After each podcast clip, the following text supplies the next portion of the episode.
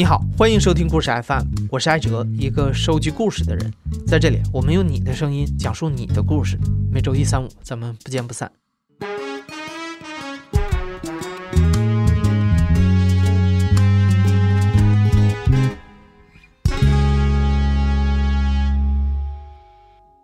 二零一四年，美国华人球迷收到了联邦地区法院的一封信，要求他出庭做陪审员。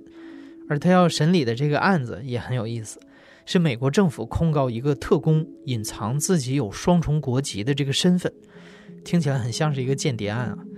在上一集里，球迷主要给我们介绍了这个案子的各种证据和控辩双方在法庭上的表现，那这一集才真正进入到陪审员意见的交锋。在第四天的庭审基本上结束以后，就通知我们可以进入陪审员的审议的过程了。在审议过程当中，我们十二个人是在陪审员的房间。在这期间，法官、双方律师、被告都是一直留在法庭里边的。整个的期间，我们不知道他们在做什么，他们也不知道我们在做什么，就相当于是完全隔绝的。我们当时推选出来了一位叫做 Foreman，就相当于是一个审议过程当中的一个主持人吧。有一位女陪审员，她推荐说由 Mac，这个 Mac 是一个看上去五十多岁的白人，推选他做主持人。我们当时也没有认识到这个位置有什么特别重要的作用，所以有人提议，大家也就没有人反对。事后看，我觉得他不是很善于掌控大家这个讨论的气氛，特别是有人长篇累牍说的话又没有什么意义的时候呢，他不能够说适时的打断他们。我们第一次投票的过程非常复杂，那我就不描述具体的这个过程了。十二个人有四个人是明确认为被告是无罪的，还有四个人没有决定。所以呢，每个人算半票的话，其实第一次投票的时候就是四比四比四。当时之所以有这么大的分歧，最主要的原因有这么两条。第一条就是说，根据陪审团制度，它的法律条文所描述的是说，beyond any reasonable doubt，你要超越一切合理的怀疑。换句话说，就是说，你是百分之百的确信被告是有罪的，你才能认为他有罪。所以说，美国司法制度的设计是非常有利于被告的，而最后在定罪的时候也是一样，你要十二个人都认为他有罪，不是说认为他有罪，而是说我根本就找不到被告无罪的理由，你才能判定他有罪。所以说，被告的辩护虽然听着很无厘头，有人就说他有没有可能性呢？他有没有百分之一的可能性呢？如果他有可能。我就不能百分之百的确定他就一定有罪，因为他完全是一个无罪推论，这是第一点。而我觉得第二点可能是更为关键的，感情的因素起了非常大的作用。在庭审的过程当中，了解到被告大概是三十七八岁才结婚，因为这个特工可能是他们这个轮岗是非常的频繁。他在十七年的特工生涯中，先后在差不多两百个工作岗位上工作过。工作的地点遍布美国很多个州和世界上很多个国家，他还在阿富汗保护过阿富汗总统。你哪有时间找对象啊？他是三十七八岁才和他的这个当时是俄罗斯籍的妻子结婚，他之后又有了好像是两个孩子。那么你想这样一个家庭，先生要满世界到处跑，这个显然家庭的负担是很重的。比如说。二零一零年的这份关键的这个政审表，说当时我的儿子那么小在生病，而更糟糕的是他的妻子也在重病。他的妻子没有作为证人出现过，但是我们猜测在法庭上曾经多次进出的一个女人就是他的妻子。这个女人，呃，身材非常高挑，就是像一个模特一般的身材，长得也很漂亮。但是她每次进出法庭的那种感觉，就给。法庭带来一种诡异的气氛，因为他的那个脸色是惨白的，他好像是戴着围巾或者什么，但是你能看出来他是光头，他很可能是在接受化疗或者接受过很多化疗，也许他得的是癌症，呃，这个我们也不清楚。如果他不是说间谍的话，我们把他判为有罪，把他投到监狱里，对这个家庭对这个社会有什么好处吗？你你可能难免会想这些问题。而事实上，在法庭上，这个事情被反复强调，就是说，你们陪审员的职责，你要排除掉一切感情的影响。而我是一个特别可以说遵守规则的人，我是当时就说倾向于有罪，但是还没有决定。另外，我也想查阅一些证据，比如说他是二零零五年回智利的时候申请了他的身份证，而那一次是一个很关键的时间节点。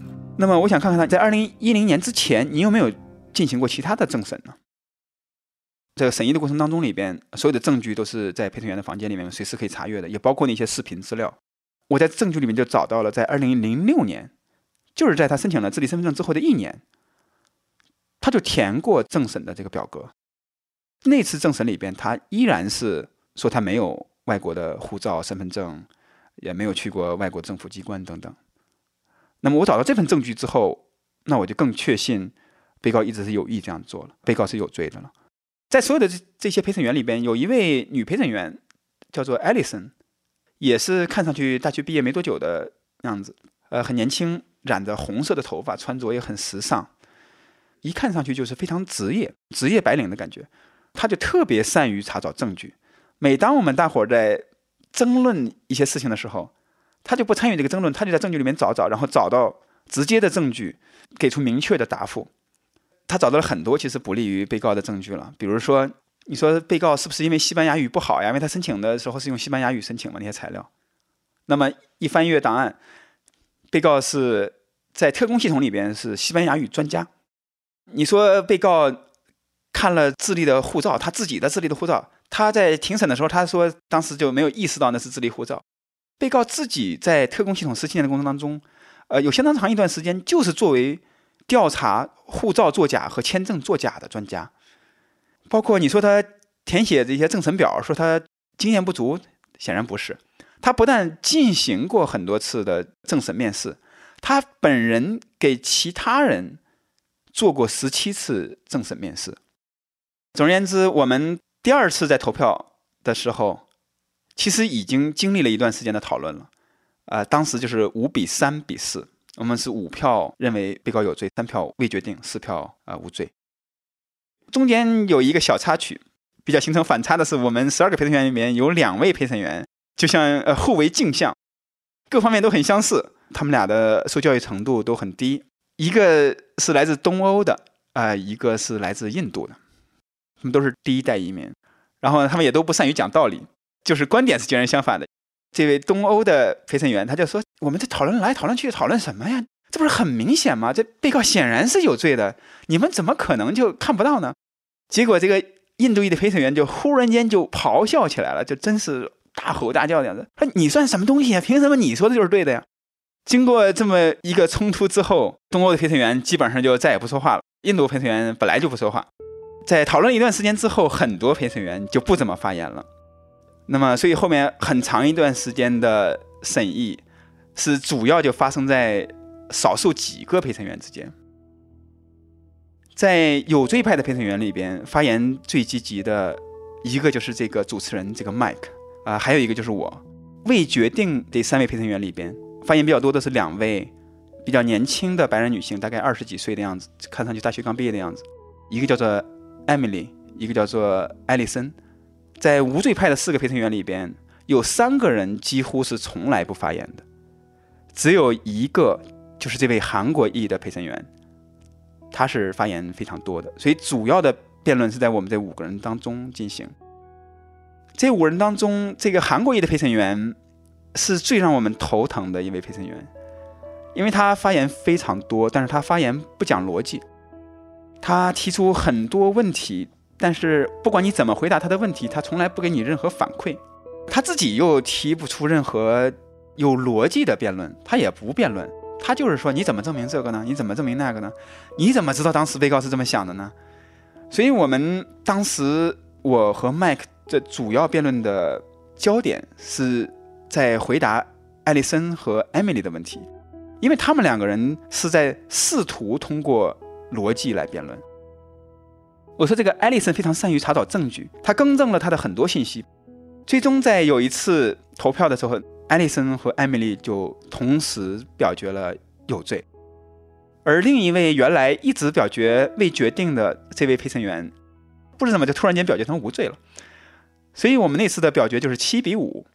但对我们来说还是一个很大的好消息，因为艾丽森和艾米丽是发言非常多的两位陪审员，发言最多的五个陪审员里边，他们两个都表决为有罪。实际上，现在就是四个陪审员对这个韩国裔陪审员，他的名字叫做 Max 最大。在 Emily 和艾丽森都表决为有罪之后，最大就感觉到了很大的心理压力，因为他基本上说的话总是在质问我们，可是我们不管怎么回答，他都不会给你反馈，所以对我们来说，真真是一个很大的精神折磨。而且那几天，实际上呃我也非常疲劳，这个事情进行了六天，这个是超出我事先的想象的。那段时间工作本来就很忙，所以只好尽量晚上能干还要多干一些，加上。那两天世界杯期间，白天没看着唠叨看球，晚上还要看球。很显然，这个我这个情况也不是个例。很显然，大多数陪审员都表达过说，这些天真是对自己的个人生活真是有很大的影响，大家都非常疲惫。那两天我上网这个不断的搜这个陪审员的制度，我搜到了一个词，翻译成中文叫“流氓陪审员”吧。有的陪审员啊，他根本就不想和你进行有逻辑的对话，他。做出了决定，说我就要判他有罪，我就要判他无罪，我根本就不想和你们讨论。我的目的就是说，我只要在这儿，你们永远也别想让我改变主意。我当时就觉得这个最大就是这个样子。但是当他后来终于说出了有逻辑的对话的时候，我就意识到他可能要改变了。后来他突然间问了这么一个问题，他说：“你们真的忍心就把他投到监狱里面吗？放到监狱里面五年？”这个这样做真的有好处吗？这个显然是一个我也思考过的问题，所以我马上就给了他回答。我说：首先，按照陪审员的规定，这个不是我们应该考虑的问题。另外，投到监狱五年和最多五年这是有区别的。我们对被告是有同情的，但是法官也是人，也许根据被告的实际情况和他的家庭情况。他不会判被告入狱五年，甚至可能就根本不会入狱。也许他就判他去做社区劳动多少小时。我们不应该思考这个问题，我们也不应该去替法官做这个决定。这个韩国移民接着又发表了一段评论，他说：“我根本就不关心被告有没有罪，我所关心的就是，我觉得这个被告不能再给政府工作了。我的底线就是再也不能让他通过政审，再也不能让他给政府工作。”我马上就说：“我说你说的刚才这段话，我每一句都不能同意。你说你关心的事情根本就不应该是你关心的事情。我们根本不知道这个人应不应该再为政府工作。”这个麦克马上就评论了我的这个评论。麦克他本人通过了某种级别的政审，可能是没有特工级别那么高，但是他通过了某种级别的政审，所以他对。很多政府工作是有了解和有经验的。麦克说：“刚才球迷说那个话是对的。就我对政府工作的了解，你曾经犯过罪都不是问题，你一样可以通过政审。政府会决定你能通过什么级别的政审，和你适合做什么的工作。比如说，你曾经做过毒贩，没关系，FBI 做反毒工作，我们就需要做过毒贩的人工作。关键是我得知道。”你的信息，我得知道你真实的信息。隐瞒这些信息本身就是一个刑事重罪，因为你隐瞒了这些信息，别人就可能通过这个，首先，比如说来要挟你，说你必须得和我们合作做这些非法的事情。有过刑事记录，并不是你不能通过政审的原因。当我们答复了韩国移民的这两个问题，这两个我觉得是他内心里边真正的问题的时候。他可能已经在考虑改变自己的投票了。那么果不其然，在之后的一次投票，这个韩国移民也表决了有罪。换句话说，所有发言的陪审员都已经表决有罪了。而且，另外一位从不说话的老挝裔移民，不知为什么就突然间表决成有罪了。所以这次表决的结果是九比三。那么只剩下三个几乎从不说话的陪审员。在我和麦克的心里边，我相信我们两个都是认为我们已经胜利在望了。但是在讲到这儿，就必须要提一下前面发生的一件事情。我曾经提过，这个印度移民曾经大发雷霆了一次。从那儿之后，他和这个东欧移民两个人就几乎再也不说话了。我给他起个外号叫“不高兴”，因为他只要说话就是因为不高兴才说话。第六天的上午发生了一件事情，当时。这个麦克说：“归纳一下，说我们现在先回顾一下，我们大家有哪些事情是已经达成了共识的？比如说，我们大家现在都同意，被告是拥有过智力护照的，知道他有智力护照。他在说着说着呢，这个不高兴就突然间来了一句说：“我不同意。”麦克说：“你哪句不同意？”他说：“我哪句都不同意，我就相信被告是无罪的，你们不可能说服我。”这个当时真是听得让人心里真是戳火呀！这个突然间，这个东欧移民就爆发了，说：“我可不想在这儿浪费时间了，受够了听这些屁话了。”而且是吼的声音非常大，然后站起来把座位推开，就从里面走出来。他在中间还要经过这个不高兴的身后，我当时就感觉他走到那儿，突然就开始揍这个这个印度人，我是一点都不会意外。东欧移民走到门口就要出去，这麦克赶紧就喊他。说按照规定你是不能离开这个房间的。那东移民说：“我才不管呢！你要想让我回来是吧？那你叫警察去吧。”他就开门走了。这我们大家就面面相觑，这没办法，就只好找这典礼官来说：“我们这陪审员走了一个，因为按照规定，陪审员是不能私下讨论的，只有十二个人到齐了，你们才能讨论这个案情。我们在陪审员的房间里面，这时候也不能讨论，大家就聊天儿。大家说，如果我们老也达不成一致意见怎么办啊？”如果十二个人不能达成一致，那就叫做留审。有人就说：“我以前有过这个陪审员的经历，你达不成呃一致意见呢，你可以跟那法官说。但是法官呢，他不会轻易让你留审，说法官会用非常强烈的语言把你们撵回去接着讨论。而大家觉得这也是合理的，因为毕竟如果留审的话，这个社会资源的浪费是巨大的。在某些州，我查到是留审的比例大概有百分之六，这个几率也不是很高。”过了一段时间，呃，法官让我们出庭。这个时候，这个东欧移民已经回来了，在法庭上，法官说：“我也不知道刚才陪审员房间里发生了什么事儿，我也不想知道。但是现在，这位陪审员已经又重新宣誓过，啊愿意回到陪审员房间去继续进行审议。那你们回去继续审议吧。”回来了之后，大家就问这个东移民说：“发生了什么？这个警察真去了吗？”他说：“警察来了，法官也来了，控辩双方的律师都来了。”但是按照规定，后面发生的事情我什么都不能说啊，那我们就只好也不能问了，就接着讨论。还有一位移民，皮肤有一点黝黑，看上去可能是那种来自北非的那种血统，他应该受过非常良好的教育，他有很深的医学和心理学的背景，但是对一个受过这么高教育的人来说，他的很多表现又感觉好像很奇怪，他的态度非常谦卑。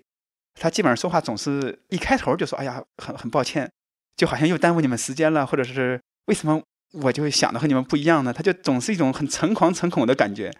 我说这个麦克非常有绅士风度。后来有一次终于忍不住了，他说：“这个麦克就问了一个很不礼貌的问题，似乎这个喷泉的名字叫做 April，就是四月。”他说：“四月，是不是因为你的性格决定了你就没法判断任何人是有罪的？”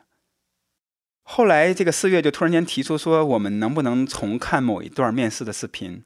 我的心里挺不情愿的，因为一看那个面试视频的话，要花很长时间，但是也不好拒绝，只好就答应了。在这个时候，就突然间典礼官走进来了。典礼官对我们说：“法官想让你们出庭。”当时已经是下午四点多钟。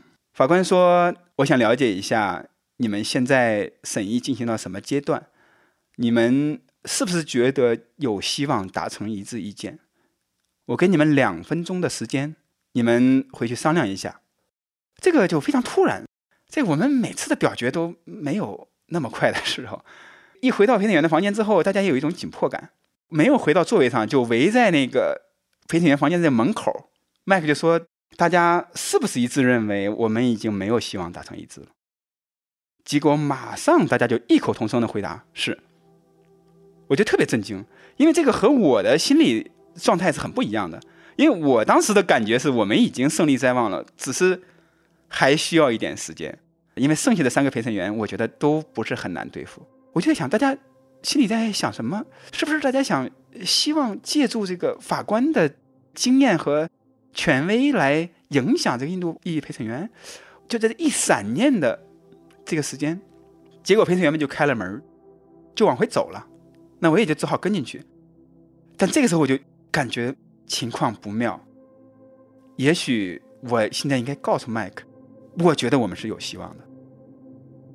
但是这时候我们已经进了法庭里边了，我和麦克的座位非常远，我觉得我这时候再走过去和他说话，就好像在那种婚礼上突然间要说不的那个新娘一样，那么 drama，就是那么戏剧化，我就很犹豫，我该不该这么做。这时候法官问陪审员说：“你们是不是有了一致的意见？”麦克站起来对法官说：“我们大家一致认为，我们没有希望达成一致。”法官马上就说。由于陪审员们无法达成一致，我宣布本案留审。控方的律师的表情看上去就很迷惑，辩方律师和被告脸上也没有任何高兴的表情。然后我们就回到了陪审员的房间。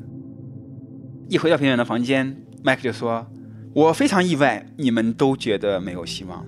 我觉得我们很有希望，很快就达成一致意见了。”我听到这个话，当时简直是就像吃了苍蝇一样的恶心。如果你这样觉得，为什么你刚才问的问题是，是不是我们大家都觉得已经没有希望达成一致意见了呢？你这个问题就很有诱导性，而且实际上，即使是第二次的时候，我也没有回答是啊，我只是犹豫了一下，他们就走了。我对麦克说，我也觉得如此。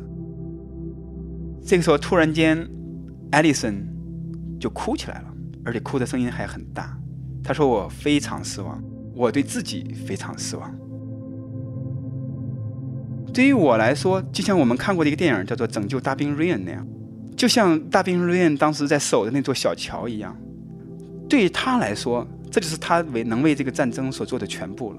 但其实，在整个战争来说，这个事情其实是微不足道的一个事情。但是对于我来说，在这个司法战争里边，我只能像瑞恩一样，我能做的事情就是把我。”现在面前的这个事情做好，我那时候的心情就突然间觉得，不管战争的结局是如何，我的任务已经失败了，我就好像做了俘虏，而且已经再也没有补救的机会了，所以我的眼泪就止不住的流。这个时候，陪审员房间的门打开了，这个法官和典礼官进来，法官向我们表示了感谢，感谢我们为这个案子所做的付出，作为一个公民。履行了作为陪审员的义务，然后他问我们有没有什么问题。这个时候，艾丽森问了一个问题，他说：“我们每一个陪审员在进入陪审员的角色之前，都庄严的宣誓，要保持开放的心态，去认真的倾听别人的观点，去努力说服对方。可是有这样的陪审员，他们在进入陪审员房间的第一刻起，就宣称自己。”已经做了决定，并且根本不会改变。我们有没有什么办法把这样的陪审员排除在陪审员之外？法官说：“不能。每一位陪审员都有权利对案件有自己强烈的观点。”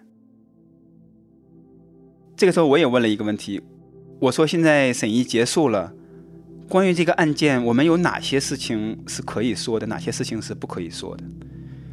法官说：“我不指望着你们回去之后召开新闻发布会，但是你们想说的话，什么都可以说。”法官表达了感谢之后就离开了。之前我们聊天的时候，有人还开玩笑的说，将来在一周年的时候，我们这些陪审员还来一次团聚。但在这个时候，大家的心情都非常低沉。没有任何人说话，也没有任何人说团聚的事儿，每个人就默默地从飞行员的房间里面离开。我从此也再没有见到过任何一位其他的飞行员。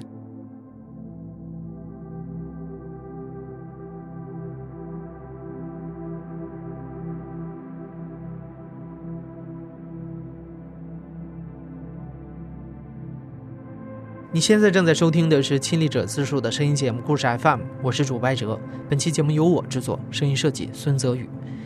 另外，也要再次感谢《故事 FM》的忠实听众任航，把球迷的故事推荐到《故事 FM》。感谢你的收听，咱们下期再见。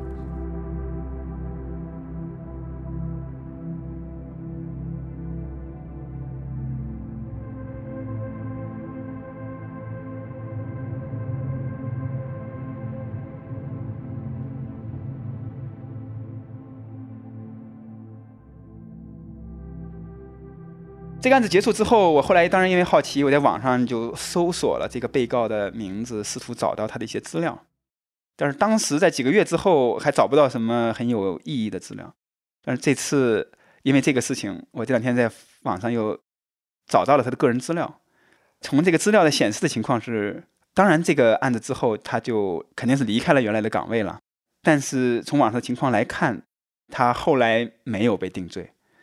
或者是控方再次控诉，但是没有能够定罪。我想更可能的情况是，控方没有选择再次起诉他。正像我和麦克所预料的那样，他实际上后来又先后找了两份不同的政府工作，在美国国务院和国土安全部。我相信肯定应该是政审级别低得多的工作吧。